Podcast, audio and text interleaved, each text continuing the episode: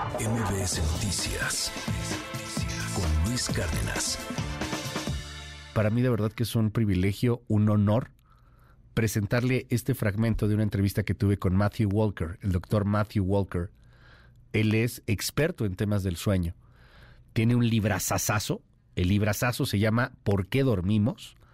Es bestseller en varios lugares del mundo y te explica de una manera muy didáctica qué es el sueño, por qué es tan importante dormir, qué pasa si no duermes, si hay o no esta especie como de pandemia de privación del sueño.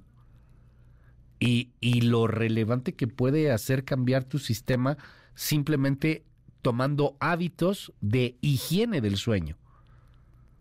¿Qué es lo que tienes que hacer antes y después para poder dormir bien? Este es un fragmento de la entrevista que tuve con el doctor Matthew Walker, insisto, un experto internacional en materia de sueño. Bueno, primero permítame decirle que es verdaderamente un privilegio, un honor estar con usted. Muchas, muchas gracias por aceptar esta entrevista. Estoy seguro de que hoy vamos a aprender muchas cosas. Déjame empezar primero con una pregunta. Mencionas en tu libro que se ha investigado muy poco sobre el sueño. De hecho, que es un tema relativamente nuevo en la ciencia médica. ¿Por qué sucede esto?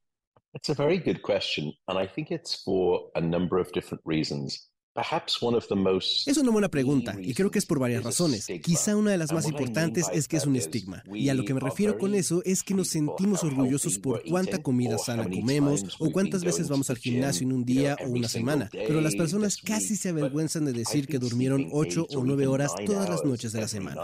Y creo que desde una perspectiva social hay un grado de estigma asociado a ello. También creo que desde una perspectiva médica ha sido un tema muy difícil de estudiar. Si tuvieras que medir, por ejemplo, niveles de actividad o ejercicio, impacto o comida, esas cosas son más fáciles de medir, pero con el sueño debes tener electrodos en la cabeza de las personas, debes traerlos al laboratorio. Asimismo, hay una gran dificultad en la investigación del sueño. I think those two things probably make it more of the neglected stepsister. Creo que esas dos cosas probablemente la convierten en la hermanastra rechazada de la discusión médica actual. Y en parte es por eso que escribí este libro. Estaba muy triste de ver la cantidad de enfermedades, males y sufrimientos que estaban pasando en la sociedad de manera innecesaria.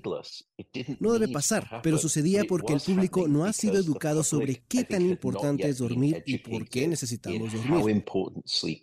Y ese fue el propósito del primer libro, tratar de convencer a la gente que dormir no es un estilo de vida opcional lujoso, sino una necesidad biológica no negociable. Ese era mi propósito, al menos.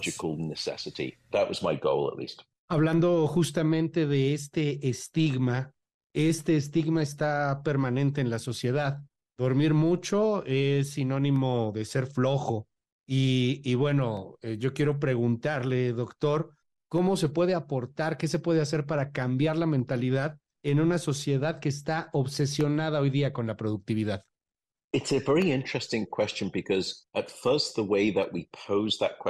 Es una pregunta muy interesante. Primero por la forma en la que planteamos la pregunta.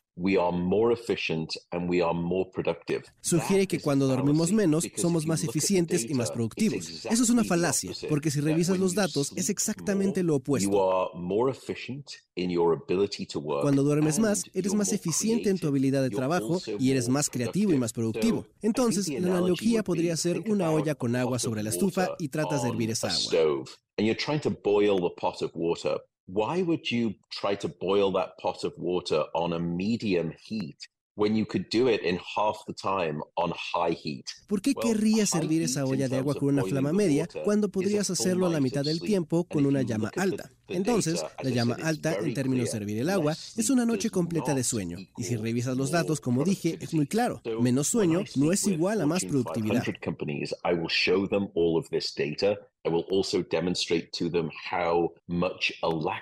Entonces, cuando hablo con las empresas del Fortune 500, les presento todos estos datos y también les demuestro cuánto les está costando la falta de sueño por el abstencionismo, por los costos adicionales del seguro médico, porque las personas generalmente hacen trabajo trabajo menos significativo simplemente porque hacen trabajo superficial cuando no han dormido. Y les digo lo siguiente, no piensen en dormir como un costo, mejor piensen en dormir como una inversión a futuro, porque dormir es quizá la mayor forma de capital de riesgo fisiológico que pudieras inyectar a tu compañía.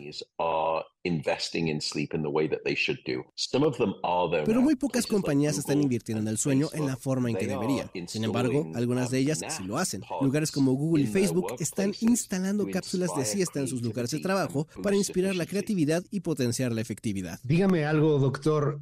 Eh, el día de hoy podríamos hablar de que existe una epidemia de falta de sueño. It does seem to be, in fact, one of the emerging public health epidemics, this insufficiency of sleep. Because if you look across the past maybe 200 years, Parece ser, de hecho, que la insuficiencia del sueño está emergiendo como una epidemia de salud pública, porque si revisas a lo largo de la historia, tal vez 200 años, hay un declive en crecimiento de la cantidad de sueño que abarca todas las naciones industrializadas. Y eso es por un número de diferentes razones de las que pudiéramos hablar, pero parece que existe una epidemia de pérdida global del sueño that are strongly linked to insufficient sleep. For example, diabetes, y si revisas el incremento en las otras condiciones médicas que están fuertemente relacionadas con la falta de sueño, como la diabetes, obesidad, cáncer, enfermedades cardiovasculares, um, Alzheimer, todas ellas muestran un aumento en su frecuencia durante los últimos 100 años, así como la cantidad de sueño ha disminuido en exactamente la dirección contraria. Now, I'm not trying to suggest that all of those diseases are purely Ahora, no trato de sugerir que todas esas enfermedades son resultado de la falta de sueño. Lo que estoy diciendo es, basado en los datos, muchas de esas relaciones entre la falta de sueño y enfermedades del cerebro y cuerpo son causales, y en consecuencia, creo que dormir es una de las piezas faltantes en este rompecabezas del incremento de estas condiciones de salud en los últimos 100 años. Entendemos lo grave que es la falta de sueño. Pero ¿qué pasa del lado contrario? ¿Qué pasa cuando de pronto hay personas que duerman demasiado, que duerman 10 u 11 o 12 horas diarias? ¿Qué sucede ahí? It's a great question. And in fact, if you look at the data, using that sweet spot range that we recommend, which is seven to nine hours of sleep for the average adult. Es una gran pregunta. Y de hecho, si revisas los datos, usar ese dulce rango que recomendamos, que es entre 7 y 9 horas de sueño para un adulto promedio, hay una verdad muy simple. Entre más corto el sueño, más corta tu vida. Poco sueño precede todas las causas de mortalidad.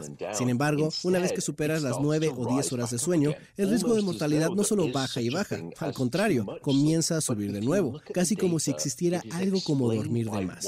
Pero si revisas los datos, se explica por una de dos razones.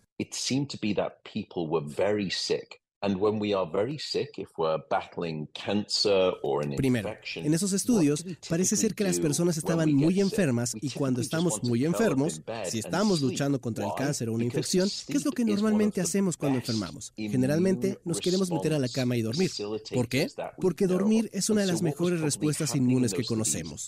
Probablemente lo que estaba pasando en esos estudios es que las personas estaban muy enfermas, muy convalecientes, y comenzaron a dormir más porque esa es la respuesta natural del cuerpo para intentar salvar al organismo. Pero cualquiera la enfermedad, pensemos en el cáncer, es muy severo y el sueño no puede salvar a ese individuo. Así que parece, artificialmente, que más sueño es malo, pero al contrario, el sueño trataba de ir al rescate para proveer su benéfica función inmune. Esa es una explicación.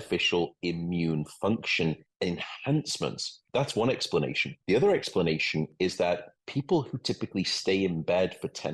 la otra explicación es que las personas que típicamente se quedan en cama por 10 horas tienen una calidad muy pobre del sueño y entonces están despiertos por largos periodos de tiempo durante la noche y para contrarrestar esa mala calidad de sueño se quedan en cama por más tiempo. Lo que sabemos es que una calidad pobre del sueño, así como una poca duración del sueño, ambos producen un incremento en el riesgo de mortalidad. En otras palabras, personas que tienen una calidad pobre del sueño se quedan en cama por más tiempo y en consecuencia consecuencia, pareciera que mucho sueño es malo para nosotros, cuando en realidad no es la larga duración del sueño de esos individuos, sino que es la poca calidad del sueño la que se disfraza como un aumento en la duración del sueño. Entonces, por eso debe ser muy precavido con esos estudios epidemiológicos.